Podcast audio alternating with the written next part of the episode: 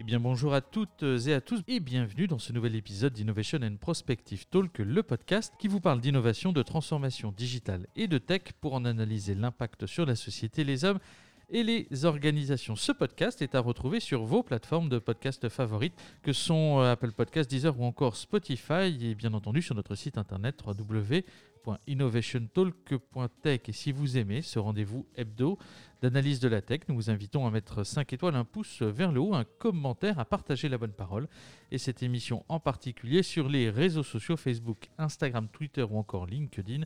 Un seul hashtag pour ça, IPT Podcast tout attaché. Je dis nous, et je dis nous parce que je ne suis pas seul, vous vous en doutez. Je suis Mathieu et je suis accompagné de Lionel Tardy et d'Emmanuel Leneuf. Bonjour Emmanuel, bonjour Mathieu et bonjour à toutes et bonjour à tous. Aujourd'hui, le thème de ce talk sera autour de la mobilité qui devrait se verdir, car depuis la Convention citoyenne pour le climat, il y a un nom qui est sur toutes les lèvres. Ce nom, c'est l'hydrogène. Et est-ce que l'hydrogène est l'énergie des transports verts ou vers le zéro carbone? Est-ce que c'est un mythe ou est-ce que c'est une réalité? Avant d'essayer de répondre rapidement sur cette question complexe et néanmoins brûlante, nous recevons Emmanuel pour son actu Transphonum de la semaine.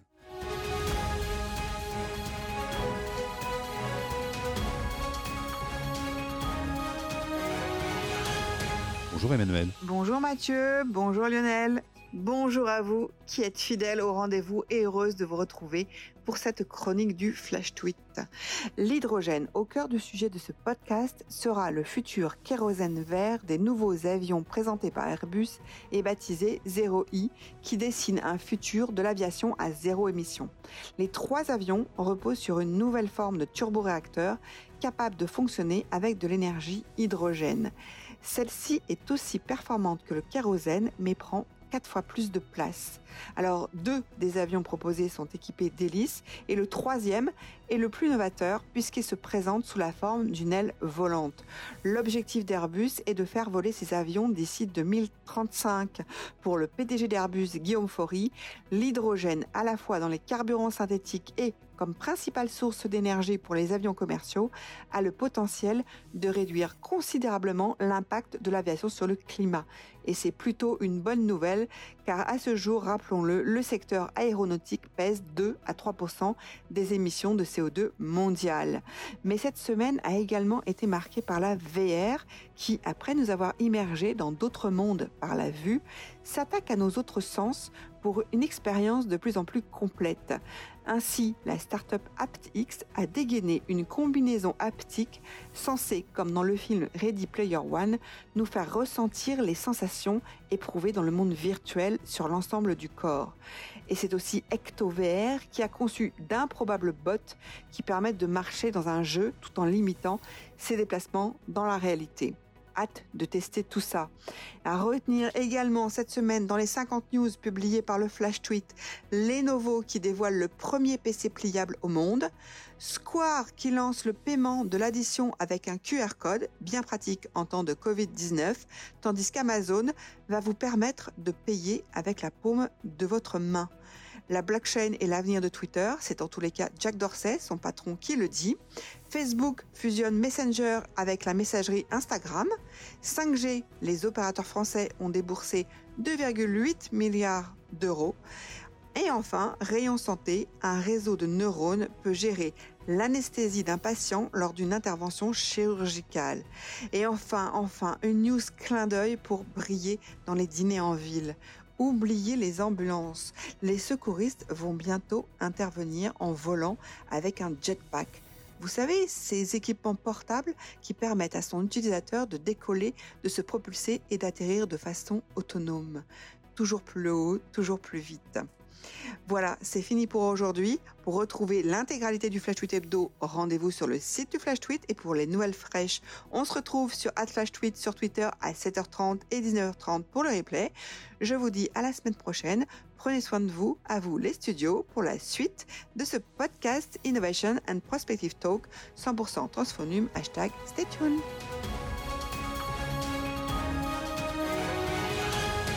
Eh bien merci Emmanuel pour cette information chaude et dense. Je rappelle que tu es la fondatrice du Flash Tweet et que vous pouvez retrouver Emmanuel tous les jours sur Twitter à partir de 7h30 pour un condensé de l'information autour de l'innovation. Et maintenant Lionel, place au thème du jour et nous partons donc sur l'hydrogène. Alors, c'est quoi l'hydrogène? C'était ça ta première question ou c'est la question que tu ne m'as pas posée mais que tu brûlais de me poser? Ah, Je brûlais. Alors, on a, faut savoir aujourd'hui, c'est quelque chose. Nous sommes en réduction de cost et d'OPEX puisque nous n'avons qu'un seul micro. Donc, on va faire avec, mais bon, c'est comme ça. Oui, la question que je voulais te poser, c'est qu'on parle beaucoup euh, de, décarbonisation, on parle beaucoup d'énergie verte, on en parle d'ailleurs beaucoup autour de la mobilité, même si tu vas nous expliquer les usages dans un instant euh, qui existent déjà, puisque l'hydrogène est particulièrement utilisé.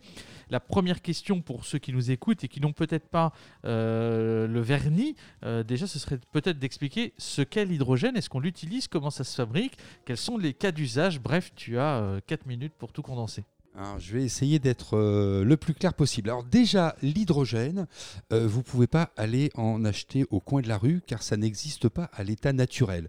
Si vous avez fait un petit peu de chimie ou si vous vous souvenez de vos cours de chimie d'il y a quelques années, voire un peu plus, l'hydrogène, c'est le premier élément du tableau de Mendeleïev. C'est le plus petit élément euh, qui constitue les différents atomes que l'on peut retrouver sur Terre. Et cet atome, il est extrêmement léger et on le retrouve évidemment de façon extrêmement célèbre associé à l'oxygène avec la célèbre molécule H2O qui est la molécule qui vous permet de vous désaltérer. Voilà, voilà exactement où se trouve l'hydrogène. Alors pourtant, l'hydrogène, tu me dis c'est quoi? Eh bien, c'est extrêmement léger, il a différentes formes, il a différents isotopes. On ne va pas rentrer dans le détail. Ce qui est sûr, c'est que vous devez vous rappeler qu'il est léger, léger, léger, très léger. Alors, Effectivement, on voit bien que ça n'existe pas, qu'il faut donc le fabriquer. Ça doit d'ailleurs demander beaucoup d'énergie, tu vas nous en parler dans un instant. Euh, et parmi ces différentes applications, c'est vrai qu'aujourd'hui, l'industrie l'utilise énormément. On en parle beaucoup dans les transports, on l'a dit dans l'introduction. Il y a une notion de stockage sur laquelle on reviendra peut-être également, qui me semble intéressante. Et puis accessoirement de chauffage pour différentes raisons. En tout cas, ce qui nous intéresse particulièrement, c'est le transport et la notion de mobilité verte. Est-ce que c'est vraiment vert? Ou pas, quels sont les, usages exacts que l'on a aujourd'hui euh, de l'hydrogène? Comment ça se fabrique déjà? Peut-être qu'on peut peut-être répondre à cette euh, première question. Alors, il, y a plusieurs, il y a plusieurs façons de le, fabriquer. Nous, on s'attardera évidemment sur une façon qui est l'électrolyse tout le problème, c'est que pour fabriquer de l'hydrogène, vous avez bien compris, comme c'est un élément qui vient s'associer à d'autres éléments, il va falloir casser l'élément. Alors par exemple, on peut casser la molécule d'eau pour récupérer deux molécules d'hydrogène, une molécule d'oxygène. Donc il va falloir casser et casser demande de l'énergie. Alors il y a plusieurs façons de produire de l'énergie. Nous, on produit de l'énergie traditionnellement avec de l'énergie fossile, avec du pétrole, avec du gaz, avec du charbon. On peut aussi le produire avec des centrales nucléaires, avec des barrages, avec des éoliennes, avec des panneaux solaires. Mais en tout cas, l'hydrogène, pour pouvoir être extraite de son état où on peut le récupérer, vous, vous pouvez en récupérer tous les jours en ouvrant votre robinet, il va falloir le casser. Et pour information, aujourd'hui, l'hydrogène n'est pas un élément qui n'est pas utilisé, c'est un élément qui est extrêmement utilisé, notamment dans l'industrie, l'industrie pétrolière, l'industrie des engrais, avec l'ammoniac, l'industrie des plastiques et aussi également la sidérurgie. Donc on a un produit que déjà, aujourd'hui, nos industriels savent utiliser, savent produire et savent consommer pour des fins qui sont dans leur domaine d'activité. Sauf que, eh bien, cet hydrogène actuellement, dans le monde actuel, est produit de façon généralement relativement sale, puisqu'il est produit à base d'hydrocarbures, comme je vous le disais, c'est-à-dire du gaz, du charbon ou du pétrole. Et il produit, produire cet hydrogène aujourd'hui, produit environ 2% de l'émission mondiale des gaz à effet de serre. Donc on voit déjà que l'hydrogène n'est pas un gaz aujourd'hui qui est le gaz vert dont on pourrait euh, imaginer son rôle quand on entend euh, les différentes personnes qui nous, euh, qui nous en parlent. Parce que ça existe déjà et parce qu'on sait le produire, mais de toute façon et majoritairement, on le produit de façon pas très très très très propre. Oui, effectivement, parce que ça représente 2% donc des effets à de serre des émissions à effet de serre.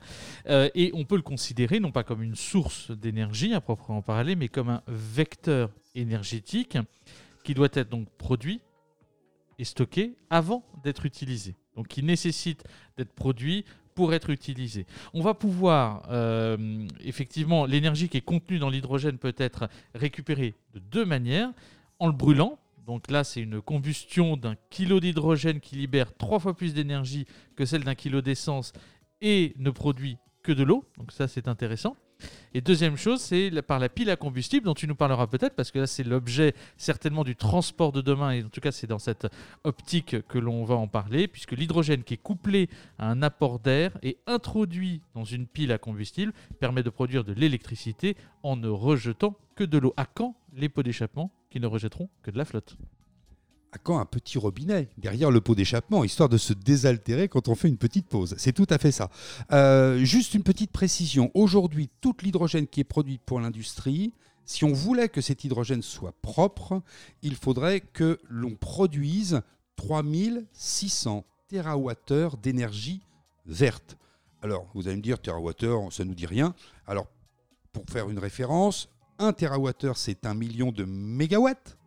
Et qu'un réacteur nucléaire de, de, la, tranche de Fessenheim, par exemple, c'est 900 MW. Donc vous vous imaginez hein, les millions de mégawatts et donc les, réacteurs qu'il faut. Et eh bien si vous voulez faire aussi une comparaison qui peut vous parler davantage, 3600 TWh, c'est la production d'électricité européenne par an. Donc il faudrait produire de façon verte pour produire l'hydrogène que nous consommons déjà, il faudrait verdir l'intégralité de la production énergétique européenne. Voilà. Mais on peut évidemment continuer, hein, trouver d'autres sources de production d'énergie électrique verte. Allons-y. Alors, à quand la, production d'hydrogène par l'éolien? Je pense qu'on est mal barré, si je comprends bien.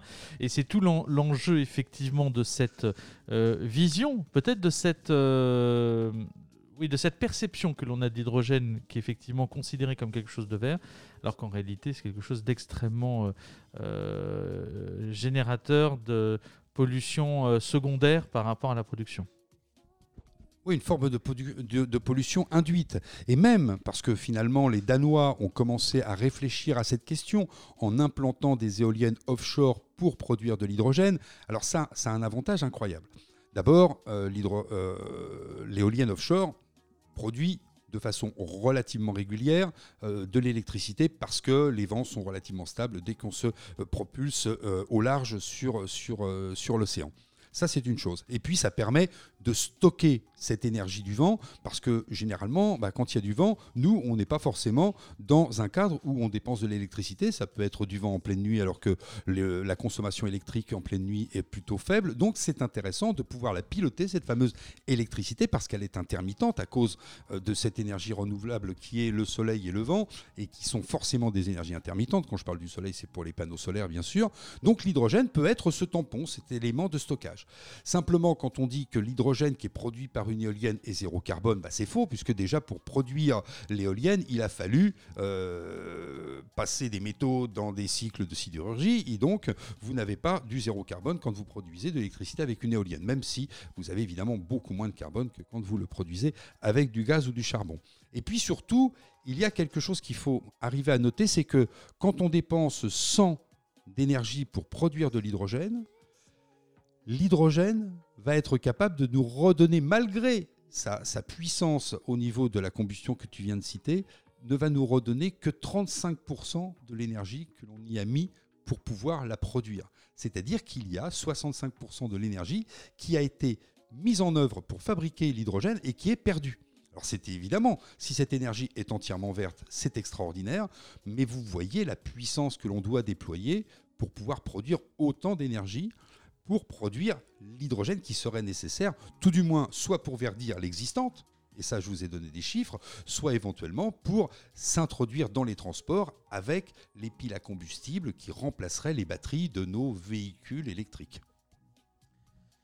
Alors c'est vrai qu'on va retrouver dans l'hydrogène euh, des acteurs assez traditionnels de la production, de la distribution et puis les opérateurs ensuite qui vont euh, véritablement opérer, euh, dans lesquels naturellement EDF, Engie sont présents, Air Liquide, Areva, tous ces grands groupes. et quand on parle de mobilité avec l'hydrogène, donc à la fois ça va toucher les, constructeurs, les constructeurs et puis les utilisateurs. Et quand on parle d'utilisateurs, c'est pas tant l'utilisateur final, c'est aussi des acteurs comme Hype dont on parlera dans un instant et euh, la RATP qui, par exemple, sont des acteurs qui s'intéressent grandement à l'utilisation de l'hydrogène pour plein de raisons, et notamment, un, effectivement cette vision verte et ce, cette euh, capacité à, produire, à, générer de, l'énergie. Mais on va retrouver aussi des acteurs comme Forestia, qui a travaillé euh, sur un projet dont on parlera dans un instant, et Michelin. Donc on voit que les acteurs sont variés. et ce sont des acteurs traditionnels de l'énergie, mais aussi beaucoup d'acteurs finalement du transport, de la mobilité et de la tech en général. Oui, alors on a forcément avec les Air Liquide et EDF, etc., des acteurs qui sont traditionnellement des acteurs de l'énergie. Au niveau des acteurs des transports, il, y a des, paramètres qui sont, euh, qui sont euh, indissociables du mode de transport. Est-ce que demain on verra un avion hydrogène? C'est pas complètement sûr. Aujourd'hui, ce que l'on voit, c'est que l'on voit énormément de fabricants automobiles qui nous proposent des voitures qui sont des voitures qui roulent à l'électricité avec des batteries. Les batteries ont un assez bon rendement énergétique, mais on ne peut pas imaginer propulser un véhicule extrêmement lourd, comme un bus, voire un bateau, avec des batteries. Parce qu'on aurait un poids qui serait absolument démentiel et qui rajouterait encore une dépense énergétique simplement dans le fait qu'il faut pouvoir déplacer ces batteries durant le trajet. Donc quand on parle d'hydrogène, c'est vrai que tu as cité Hype, il y a aujourd'hui des voitures, et là, Hype, euh, ce sont les taxis que l'on voit à Paris qui viennent se recharger à côté du pont de l'Alma. C'est une fameuse station très connue des Parisiens qui a été construite lors de la COP 21, qui a été organisée à Paris. Et ces taxis que vous reconnaîtrez très facilement, ils sont bleus et vous avez l'impression que c'est un ciel bleu qui passe devant vous. Et eux, ils sont évidemment à hydrogène. Simplement, eh bien, ce sont des véhicules qui coûtent relativement cher et pour du service public, ça va bien le taxi est en fait rentabilisé X heures sur 24, pour une voiture particulière, c'est quelque chose qui serait plutôt très onéreux, même s'il existe évidemment des modèles qui sont en vente pour les particuliers. Et puis aujourd'hui, on a relativement peu de stations de recharge. Mais on se rend compte que l'hydrogène peut être extrêmement intéressante si tant est encore une fois qu'elle est produite avec des, euh, des énergies électriques bas carbone ou zéro carbone ou très peu de carbone, on a de l'hydrogène qui pourrait servir vraiment pour les transports publics lourds. C'est pour ça que la RATP peut s'y intéresser, que la SNCF pourrait s'y intéresser pour remplacer certaines motrices diesel qui sont sur certaines petites lignes par des motrices qui seraient des motrices à hydrogène. Et puis évidemment, des transports encore plus lourds. Vous connaissez évidemment euh, la mauvaise image qu'ont les bateaux de croisière qui transportent des dizaines de... Enfin non, pas des dizaines, des milliers de passagers, puisque je crois que le plus gros est autour de 6500. Donc n'allons pas au-dessus, et c'est déjà énorme, et qui, eux, évidemment, ont besoin d'une quantité impressionnante d'énergie pour pouvoir se déplacer. Et tu cites euh, effectivement Hype, euh, qui est une initiative euh, que l'on connaît véritablement aujourd'hui parce qu'on les voit. et pour autant, ils ont commencé hein, durant la COP 21 en 2015 avec 5 taxis. donc en fait, finalement, on, est quand même sur une courbe de croissance normale. Euh, pour euh, une start-up euh, de ce type. Pour autant, on n'est pas sur quelque chose qui est aujourd'hui scalable à l'échelle de tout un pays. Alors, en même temps, sur le concept de, hype, il y avait énormément de partenaires, dont des constructeurs automobiles, dont des, groupes de financement, puis aussi la ville de, Paris qui était, dessus. Et on va avoir aussi des, structures qui sont des Symbio notamment, alors qui est une co-entreprise à la fois de, deux grands acteurs, Forestia et Michelin, euh, qui se sont associés pour concevoir la batterie du futur. On avait vu d'ailleurs à Las Vegas une, euh, batterie, euh, si je ne me trompe pas, qui équipait une très très belle moto sur le stand de... Mine Paritech, c'est exactement ça, qui avait quelques startups qu'ils embarquaient, dont cette batterie euh, qui était euh, sur l'hydrogène, hein, si je ne me trompe pas, hein, et sur lequel il y avait euh, une, notamment une, une création d'énergie complètement décuplée avec une longévité de la batterie qui est en plus préservée grâce ou à cause de la chaleur, si je ne me trompe pas. Oui, je me, je me souviens plus complètement, mais ils avaient des nouveaux alliages pour constituer le stockage d'électricité, et c'était des alliages qui permettaient et c'était un petit peu le, frein aujourd'hui euh, des batteries, c'est-à-dire que plus on veut recharger vite la batterie, c'est-à-dire plus on lui injecte énormément de puissance électrique, plus elle se fatigue, plus elle chauffe et plus elle, diminue en fait sa durée de vie. C'est pour ça d'ailleurs que quand vous achetez un téléphone, on vous fournit le, euh, le chargeur qui est adapté à la puissance électrique qu'accepte la batterie de votre téléphone pour pas évidemment dégrader sa durée de vie. Et là l'idée c'était d'avoir des batteries que l'on pouvait euh, solliciter très fortement, leur envoyer énormément d'énergie. Et ça, c'était des avancées. Mais on voit bien que l'univers de la batterie, on va pas s'en séparer de cette façon-là. Alors, euh, la batterie peut avoir mauvaise presse, elle utilise un certain nombre de métaux rares, elle utilise un processus de recyclage qui est extrêmement douteux et qui parfois euh, fait, euh, fait craindre le pire si on avait le développement très massif des véhicules particuliers à l'électricité. Bon, on est assez tranquille aujourd'hui parce que finalement, toutes les personnes que l'on peut croiser qui veulent ou qui souhaitent changer leur voiture et qui réfléchissent à la voiture électrique, ils ont quand même tous le frein c'est l'histoire de la poule et de l'œuf.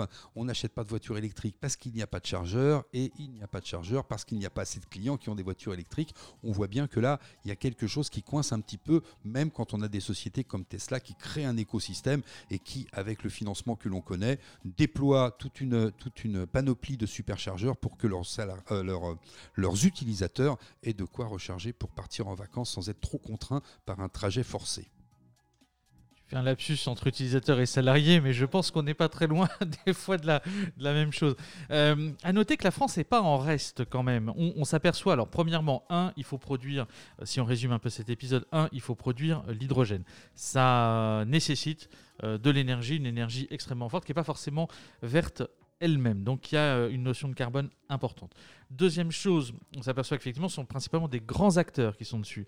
Des gros acteurs parce qu'il y a des sources de financement qui sont énormes. Alors oui, il y a des startups, mais souvent des associations euh, avec des grands groupes qui permettent d'accéder à des technologies, d'accéder aussi à des sources de financement, parce que naturellement, pas, ça reste presque une, forme de deep tech, parce que c'est une technologie de rupture dans un certain sens, mais qui n'est pas euh, au même titre que pourrait être euh, tout ce qui est NLP, toute l'intelligence artificielle fut un temps. On s'aperçoit que globalement, ça reste quand même un sujet très industriel, avec une vocation euh, de la sphère politique euh, d'essayer d'œuvrer pour un plan de transition énergétique et d'avoir une production d'énergie beaucoup plus verte, avec un focus spécifique qu'on a trouvé intéressant. Euh, qui date, bah, je crois que c'est un projet qui datait de 2018 ou fin 2018 ou 2019, qui était sur la région Auvergne-Rhône-Alpes, qui s'était fixé comme objectif de devenir la zéro emission valley, euh, porté donc euh, principalement euh, par des fonds donc régionaux mais aussi européens et toute une pléiade d'acteurs comme Michelin notamment qui participaient ou encore le, CEA et qui participaient à, cette, à ce projet d'envergure visant à rendre la région Auvergne-Rhône-Alpes bah, tout simplement le premier territoire hydrogène de France et d'Europe. Alors ça, ce sont évidemment des, ambitions qui sont extrêmement louables. Alors, on pourrait faire aussi un petit peu d'histoire et, se dire, mais l'hydrogène, est-ce que l'on n'a pas déjà essayé ce mode de carburant? En fait, c'est un processus, quand on revient au début des modes de transport légers, D'abord, la première voiture qui a dépassé les 100 km/h, la jamais contente, était une voiture électrique. Dans ces époques-là, on essayait, les ingénieurs essayaient un petit peu toutes les solutions pour essayer de déplacer un véhicule sur ses quatre roues. Et ils ont essayé l'hydrogène, et ils ont essayé l'électricité, et ils ont essayé les hydrocarbures. Et pourquoi aujourd'hui on a tous des voitures qui roulent essentiellement aux hydrocarbures? Parce que c'est ce qu'il y a de plus simple à fabriquer, et donc de plus efficace économiquement. Aujourd'hui, rouler à l'hydrogène, c'est aussi être en capacité pour un constructeur d'avoir un réservoir qui tient de l'hydrogène sous très très haute pression ou sous très très basse température, sachant que comme je vous le disais au début, cette molécule est extrêmement légère, il faut un conteneur qui soit extrêmement hermétique, et donc pour que ce soit non pas un, gaz qui s'échappe à travers euh, les, molécules qui constituent votre réservoir, on va refroidir euh, extrêmement fortement l'hydrogène ou on va la compresser extrêmement fortement et donc vous comprenez de façon purement intuitive que c'est beaucoup plus compliqué que de stocker un litre d'essence dans une baudruche que vous avez à l'arrière de votre véhicule. Et donc, euh, effectivement, on pourrait essayer le ballon de baudruche, à mon avis. D'ailleurs, mais je crois qu'il y avait un. avec un peu de gaz hilarant, ça doit être marrant. donc, en fait, si on, est assez loin de cette vision presque utopique du transport intelligent, autonome, même professionnel, même si on voit les applications qui seront plus concrètes sur les, sur les applications pro. Mais finalement, les camions demain qui se déplaceront sur l'espace public 100% euh, verts, euh, à l'hydrogène et autonome, on n'y est pas encore, même s'il y a des objectifs de production euh, décarboné euh, notamment à usage industriel, hein, puisque le gouvernement prêche pour qu'il y ait une production de 10% en 2023 et de 20 à 40% en 2028. Donc, euh, enjeu politique sur la production euh, par les industriels, mais finalement peu, peu de, mise en place opérationnelle qui permettent aujourd'hui de dire que l'hydrogène, oui, peut-être dans le futur, mais globalement, on n'a encore pas traité les problèmes d'aujourd'hui de production et on n'a pas traité les problèmes d'utilisation dans les transports. Oui, exactement. Et puis, encore une fois, les chiffres que je vous donnais sur la masse d'hydrogène que l'on produit aujourd'hui de façon relativement sale, à 98%, c'est déjà le premier objectif qui pourrait être celui-ci, c'est-à-dire décarboner la production de ce gaz qui est, malgré tout, aujourd'hui très utile à l'industrie. C'est vrai qu'il faut des objectifs, c'est vrai qu'il faut arriver à produire de façon extrêmement neutre. Il y a des, des, euh, des expérimentations, notamment en Allemagne, qui sont assez intéressantes, comme la station-service à hydrogène. Alors vous, elle a été développée par une start-up dont j'ai oublié le nom, mais alors quand vous arrivez dans cette station-service, forcément vous avez une éolienne sur le toit qui produit son hydrogène, qui stocke son hydrogène à son pied, et vous avez les automobilistes qui viennent recharger, enfin faire le plein, puisque là pour le coup on fait le plein, euh, de son véhicule à hydrogène dans ce type de station-service. Je ne suis pas persuadé, il faudrait faire une petite recherche sur la puissance qu'ils sont capables de délivrer avec leur éolienne, surtout si un jour il n'y a pas de vent, et le nombre de véhicules qui seraient capables de faire le plein en une journée grâce à la production d'électricité de cette fameuse éolienne qu'ils ont sur le toit de leur station-service.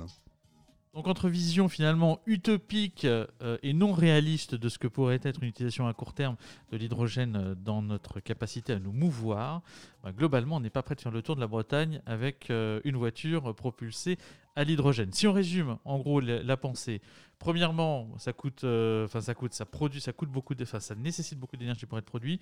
Deuxièmement, on s'aperçoit que les applications sont effectivement plus industrielles, mais peu transposables à date euh, de manière scalable dans la mobilité de tous les jours. Donc oui, beaucoup de cas d'usage, mais finalement peu d'applications concrètes, malgré une volonté politique euh, de pousser vers une énergie toujours plus verte au quotidien. Bah, disons que euh, c'est vrai que le politique, il s'adresse à des électeurs. Les électeurs, ils se déplacent avec des voitures et c'est intéressant de faire rêver l'électeur, surtout s'il a envie de voter euh, Europe Écologie Les Verts, de le faire rêver en lui disant demain, on va peut-être pouvoir produire pour ta voiture quelque chose qui émet zéro CO2 puisqu'il n'émet que de l'eau.